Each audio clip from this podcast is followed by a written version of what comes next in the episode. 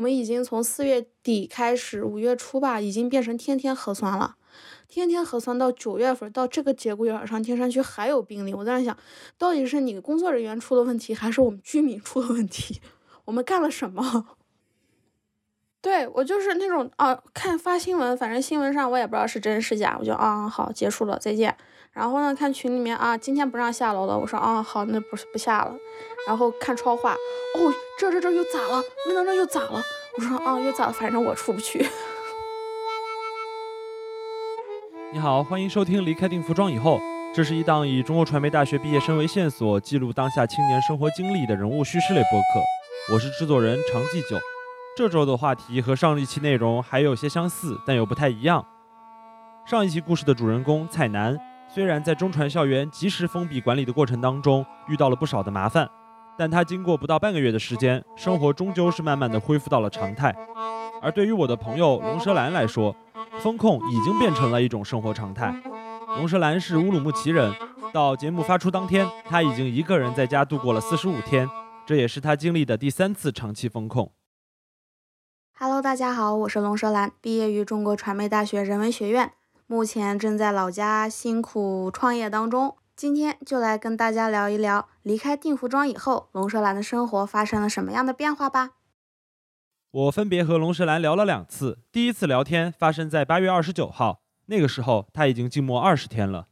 我现在已经没有什么乐观的想法了，就是在上午还跟我朋友在那吐槽，我就说得，我不想出去了，他哪天放我出去，我才算出去了，管他九月五号还是六号还是七号还是十几号，反正放我出去再说吧。我知道的是，第一批就是第一例开始说的时候是伊犁那边，因为今年游客比较多，再加上发现的时间比较晚，可能就是已经开始从伊犁那边就外扩了。然后乌鲁木齐这边是呢，就是我们已经天天做核酸，已经做了差不多从四月底开始天天做核酸吧，做到现在，算是发现第一例的时候就已经就是把所有人都关家里了。就是已经封城，就已经说静默管理了。但是我不能理解是，我都在家二十天了，每天还有新增，这潜伏期跑到新疆来就变成了十八天，还是十四，还是二十多天，我也不太理解。微博上也是，超话里也是，所有人都在说，就是到底是他变异了，还是我变异了？为什么疫情难以短时间内完全压制下来，大家都不清楚。但是这一次乌鲁木齐的疫情，从源头上来说，好像却是因为涌进新疆的游客。几年来，各地民众一直压抑着的出游热情，在这个夏天释放在了美丽的新疆，却也是昙花一现。其实从二零二零年开始，就是因为这个病刚出来，因为我们这边的医疗体系它跟不上，会管得比较严一点，所以说是很少有人来旅游啊，有很多的旅游团什么的，是几乎看不到的。然后去年回来之后，其实。也没有很多人，但是真的是今年就突然一下人爆多，因为我们家一出去就是那个大巴扎那个就是那种旅游旅游景点，就是会很多人去，然后我就每天我就看这么多人，我就在想这有啥好看的？就是可能我本地人我觉得没有什么好看的，但是可能对于来参观的人就觉得哇哦好玩，然后我就看这里面人怎么这么多，我真的从六月份开始看到旅游团看到。就是结束，就是疫情封控之前，就真的是每天我们家这边全是人。静默前的人山人海和静默后的独居生活，形成了非常鲜明的对比。在静默期间，龙舌兰并不缺乏日常生活的基本物资，这得益于他所在社区的供应能力。但是在长期的静默中，他认真生活的欲望却慢慢的消退了。在社交媒体中，他也没有办法宣泄。就本来前面哇，我要健身，我要锻炼，我要减肥，我要好好吃饭。然后这几天就是不管了，我要睡觉，不想动，我是一点都不想动，我想躺着。我要刷剧嘛，不刷了，眼睛疼。早饭必须吃，然后中午的时候一天做两天的量，然后今天吃一天，明天吃一天，然后晚饭不吃。就之前的时候，说实话，我是喜欢倒腾的，然后我还做什么鸡蛋饼啊，这个饼啊，那个那种东西，那种什么啊，这个酱牛肉啦，那个牛肉啦。这几天二十天吃的最多的米饭，蒸米饭、炒菜，米饭、炒菜，蛋炒饭、炒菜，没了。在这么长时间以来，从二零年开始，我就一直关注各种新闻，包括当时我也是第一次知道超话这个东西。我几乎每天都要去超话里面溜一圈儿，因为我每天都要看谁的呃谁能出去了，谁不能出去了，或者说是一个什么情况。然后每天我可以看到那超话里面就是啊，我们今天可以下楼了啊，我们明天可以下楼了，就是那种天天看人下楼，我就觉得哇，他们都能下楼，那我也应该快了吧。然后。最近是每天晚上都有新闻发布会，差不多九点半的时候，然后我就会去听啊，或者说是看一场直播，然后发现啊没什么用，然后我就把直播关了。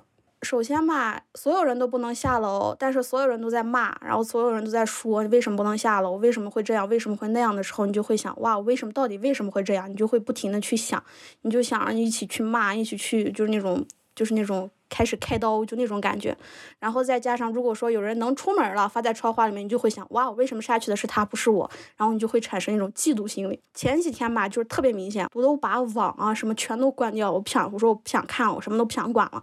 我再看下去，我感觉我一个人在家我都要疯掉了。然后我就把所有东西都关掉，然后就不看了。然后现在看一看，也就是啊，就反正就这样吧，爱咋地咋地吧。我们已经把超话做到了这个超话榜的第一名，比较厉害。从这么长时间来看，我是真的觉得是没有受到关注的。我觉得大家好像是都不知道我们这边发生了什么事情，或者说什么疫情。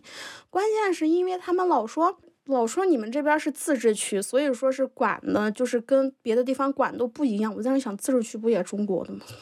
我在这里面就水深火热，你们没有一个人替我说话，还在那跟我说你们这样就是什么自治区、自治区法、自治区自己管的什么东西，我就回来差不多一年多了吧。我说实话，就是在六月份刚封的时候，我就会觉得啊，可能是我倒霉了。OK，好，我接受这个事情。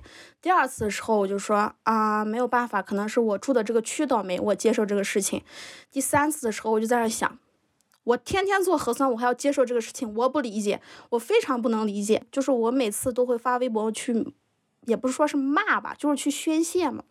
然后每次，而烦心事并不只有这些。龙舌兰最大的压力其实来源于工作。在疫情爆发前，他因为失业，开始跟着自己的哥哥和嫂子创业。他的创业未半，却又突遭疫情。失业原因是因为，就是我之前这个公司算是。乌鲁木齐的一家国企，是做也算是做媒体方面的，它应该算是国企的子公司吧。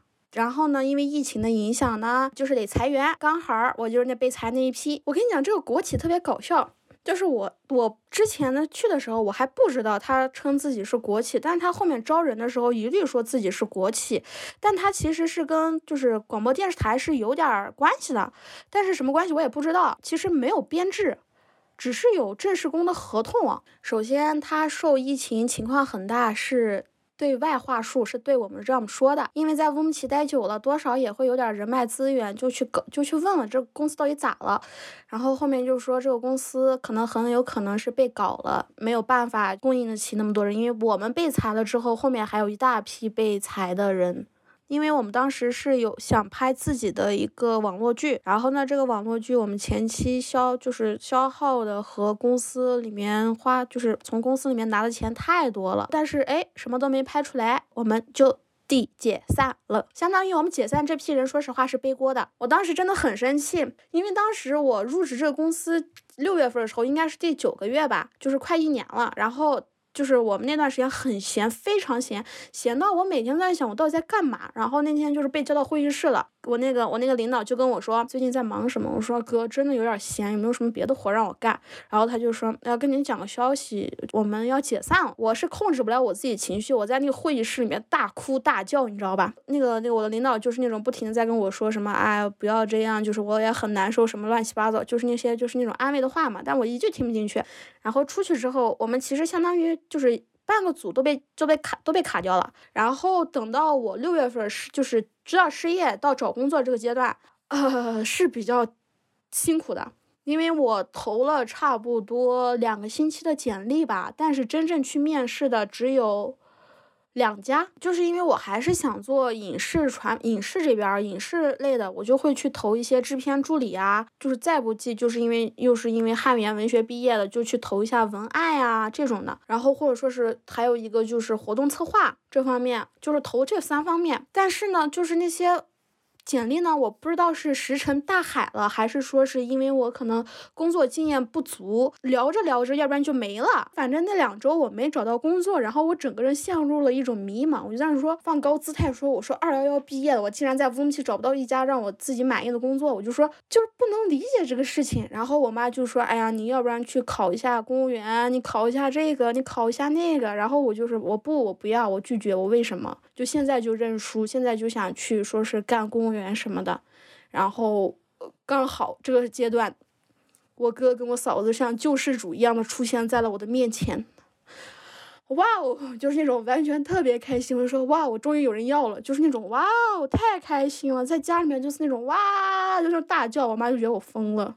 被裁之后，在家废了差不多半个月之后，刚好我嫂子她不是也要出来了嘛？嫂子跟我哥搞了个公司，拉我入伙，然后我就行吧，反正我也没事干，我就开始了漫漫的创业之路。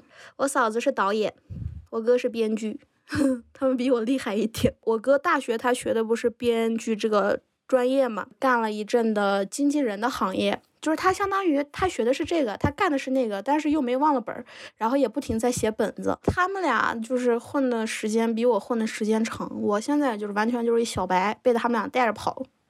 对，我们在封之前两天，我们刚去租了我们自己的办公室，结果就被封在家里了。就是那种什么家具都买好了，墙纸也买好了，就准备好好的哇搞一下，结果哦不用搞了，直接在家里面搞吧，就就在家里面待着了。啊，我们是就是因为算是传媒公司嘛，然后毕竟你做的还是先以抖音短短视频为主。其实这个导演他自己写本子也挺厉害的，他属于全能型的，就除了摄影他可能有点不懂之外，所以我们下一阶段呢，我们就准备去帮别人去写剧本、去拍宣传啊，或者说是抖音短视频那种小吃店去接那种小吃店的拍摄，然后达人探店啊这种就是。就是两方面都着手，因为像我哥他比较擅长的是拍抖音的那种短视频、美食类的，或者说是剧情向的那种。像我嫂子她比较擅长的是网络剧啊，或者说是呃微剧啊，就这种类型。然后就准备一段一段时间，可能抓的是我哥这个项目，然后下一下一阶段就抓我嫂子项目，然后我呢就是两边都跑。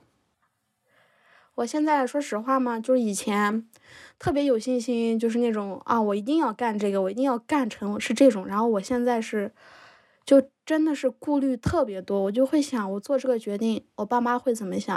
会不会影响到我弟？会不会影响到他们？他们会不会不开心？或者说是他们会怎么想？就真的是就是没有办法说十足十或者说百分之百的只想自己，完全不可能。就是我这边，我发小，我朋友。都结婚了，我连个对象都没有。我妈明面上说着啊，我不催婚，我什么都不说。然后偶尔的时候就开始，哎呀，这个时候要是有个男孩子来帮忙就好了。哎呀，这个时候如果说是，哎呀，有个男孩子来提东西就好了。然后我就看着他，我不说话。我从公司就是前公司出来之后，然后就是我。我属于那种，就是一直给人家灌输的那种，就是那种，我是那种一直会给人不停的说说说说说，因为我之前我就跟他们说，我说啊，我哥创立了一个这个公司，我觉得挺好的，我觉得挺厉害的，我挺想跟他们去做的，然后怎么怎么样，怎么怎么样，一直说一直说一直说，然后等到后面我真的去了之后，他们反而觉得啊，那你就去吧。对他们是支持的，但是那一天我们去买完东西回来，我那天不知道为什么特别的心情特别荡，然后我就给我爸打电话，我就说，我说我说老爸，我不知道我现在做的这个决定对不对，我总觉得我好像做错了这个决定。我爸沉默了很久，你知道吧？我爸一句话没说，沉默了很久，他就说，这个决定是你自己做的。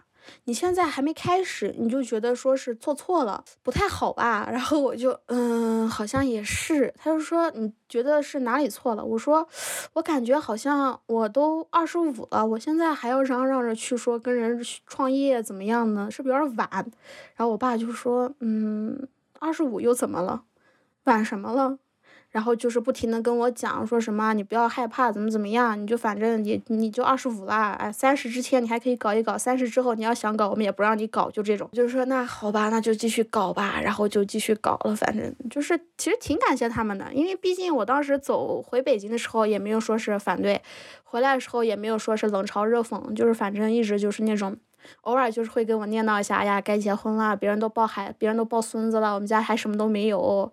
要不然就是，哎呀，考一下公务员吧，起码考一下嘛，考一下也不又不犯法。然后就这种，我就啊，好的，好的，好的，然后就没了。以上是我和龙舌兰在八月二十九日的聊天内容。那个时候我猜测，也许过了中秋的假期，乌鲁木齐就会恢复正常。不过这个猜测显然太过于乐观了。九月十四日，我再次找到龙舌兰，这时他已经静默三十六天了。因为天山区一直在新增，新增的刚好都在我家附近，都是高风险，就是小区几乎全部沦陷。其他区现在都恢复正常了，就我们这边就是可难了。其他区是有些就是高风险没降下来的，或者说中风险的，现在只能下楼，然后其他的就正常了，都有人去上班了。呃，商铺开门，但是不让堂食，然后就是好像超市也开挺多的。然后我妈今天还解封了，说今天早上跟我说我们可以随便换了。我说你真好。啥时候十号左右吧，不是上微博热搜了嘛？上了两天吧，伊犁也上了，乌鲁木齐也上了，后面库尔勒道歉也上了，但是上了没用啊，照样有新增。昨天还是前天的发布会说的是天山区。呃，什么低风险小区可以正常放行，但是我们的确是低风险，但是我身边全是高风险，所以我得关在家里，我动不了。那我觉得，如果说一直有新增的话，我还是一直在家里面，我估计出不去。与此同时，龙舌兰似乎失去了关于生活时间，或者是对于吃饭的兴趣。对我还是这个状态，吃的越来越少了。我已经从隔离当天到现在瘦了五公斤了，谢谢。我已经躺平了，就是完全的，就是每天早上吃起来就吃块馕，我就躺着喝个茶，我就躺着，然后中午想吃吃，不想吃拉倒，继续躺着，就真的是这个状态，而且也不饿，就真的感觉不到饿，你知道吧？就是我朋友说什么想吃火锅，想吃炒米粉，想吃这个，想吃那个，我就说我现在对食物失去了任何欲望，我没有任何的欲望，我只想躺着，我不想动。对我其实做饭挺厉害的，但是我就是这次完全不想做，就是就懒得做，放弃了。最近他给妈妈打了电话，说自己想要离开乌鲁木齐，去哪里都可以。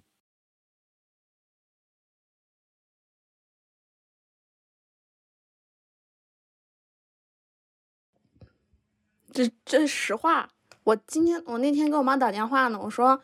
我真待不下去了。如果说还这么下去的话，我先存上一年钱，我明年就跑路。我妈说你准备跑哪儿？我说跑南京。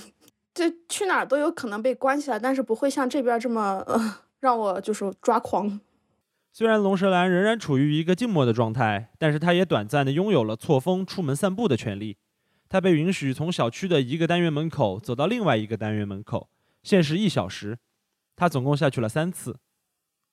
龙舌兰告诉我。他努力不让自己的心情被任何外界的事物打扰，产生任何的波动。在这半个月期间，我就下了三天的楼，然后就被关了，就在院子里面，就是从这头走到那头，就是把手背到后面，跟个老太太一样的。我们那种小区里面人见了我就在那想，就就那天有一个阿姨见我说：“姑娘，你多大呀？”我说。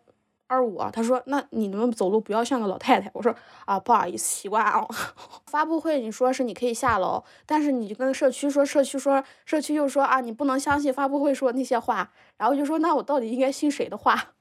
哎呦，我的天呐，真的是，就是就是就是，反正就是九月后九月初。特别暴躁那段那段时间已经过去了，我现在都已经完全就是一个躺平状态啊！你让我下楼，好我下；你让我干嘛，好我干。就是在家里面就躺着，就是尽量不要让我有太大心情起伏就行了。就那种发布会的信息我也不看了啊，东西我也不管了，反正就是在什么大事我们都经历过了，那我就管管他呢。就因为发现好像我在家我也没办法冲谁发脾气，我又不能冲工作人员发脾气。我也不能说把我的负能量啊带给我朋友啥的，我就就是我要现在微信我也不看了，手机就是只是把网关掉，不停的看剧，然后就没有别的了。在这样的静默之中，龙石兰的创业也面临着越来越大的不确定性。我不知道他刚开始创业时的那种热情，会不会也随之沉寂下来。我们创业项目本来是九月，就是九月初，就是啥时候不知道几号了。我们谈了一个喀什的项目，可能要出差，但是现在这不也被封着呢吗？也出不去。该谈的都谈，然后确定下来的就确定下来之后，就是解封之后再去拍啊，或者说干嘛的。我都在想，我创业到底是对还是不对的？我有什么资格去创业呢？在这个形势之下，我不是应该好好的找一份稳定的工作吗？就是从上一家公司拿的失业金都快花完了，就是那种补偿金都快花完了。哦，出去之后，如果说创业，这这件项项目 OK 是 OK 了，啊，这钱分到多少也不知道，就是什么都是未知数。这么大年龄也不好意思问爸妈要钱。哎呦我天呐，就是我感觉进入了一个怪圈儿，就是。我想找一份稳定的工作啊，但是这稳定工作就算就是疫情期间你封在家里面，人家也不一定给你发工资。因为我朋友他们在私企上班，发了百分之五十还是百分之八十，反正发本来工资就低，然后只发了一两千好像。对，再加上其实我们现在的确没有说是太付出，就是没有说是就是前期哎，就是。办公场地找好了，但是我们我们这几个人其实是没有太付出很多东西在这个公司上面，所以就会在想，我到底该不该继续，或者说是我只是找一份稳定的工作，存上一年钱我就直接跑，还是说我在这辛辛苦苦再干上一两年，然后我再跑，我也不知道，就是我现在什么都不知道。以上是龙舌兰九月十四日的讲述，他至今仍然处于乌鲁木齐的家中，一个人。感谢你收听本期节目，这是离开定服装以后的第十期正式节目。本期节目的策划、录音、剪辑全部由我完成，感谢龙石兰的讲述。目前你在小宇宙、网易云音乐、喜马拉雅等国内各大平台都可以搜索到离开定服装以后。如果你喜欢本期节目，欢迎点赞、分享、收藏和订阅。如果你对于这档播客或者本期节目有任何意见，请通过 show notes 中附带的联系方式随时联系我。当然，我最希望有机会和你在评论区里聊聊。再次感谢你的收听，再见。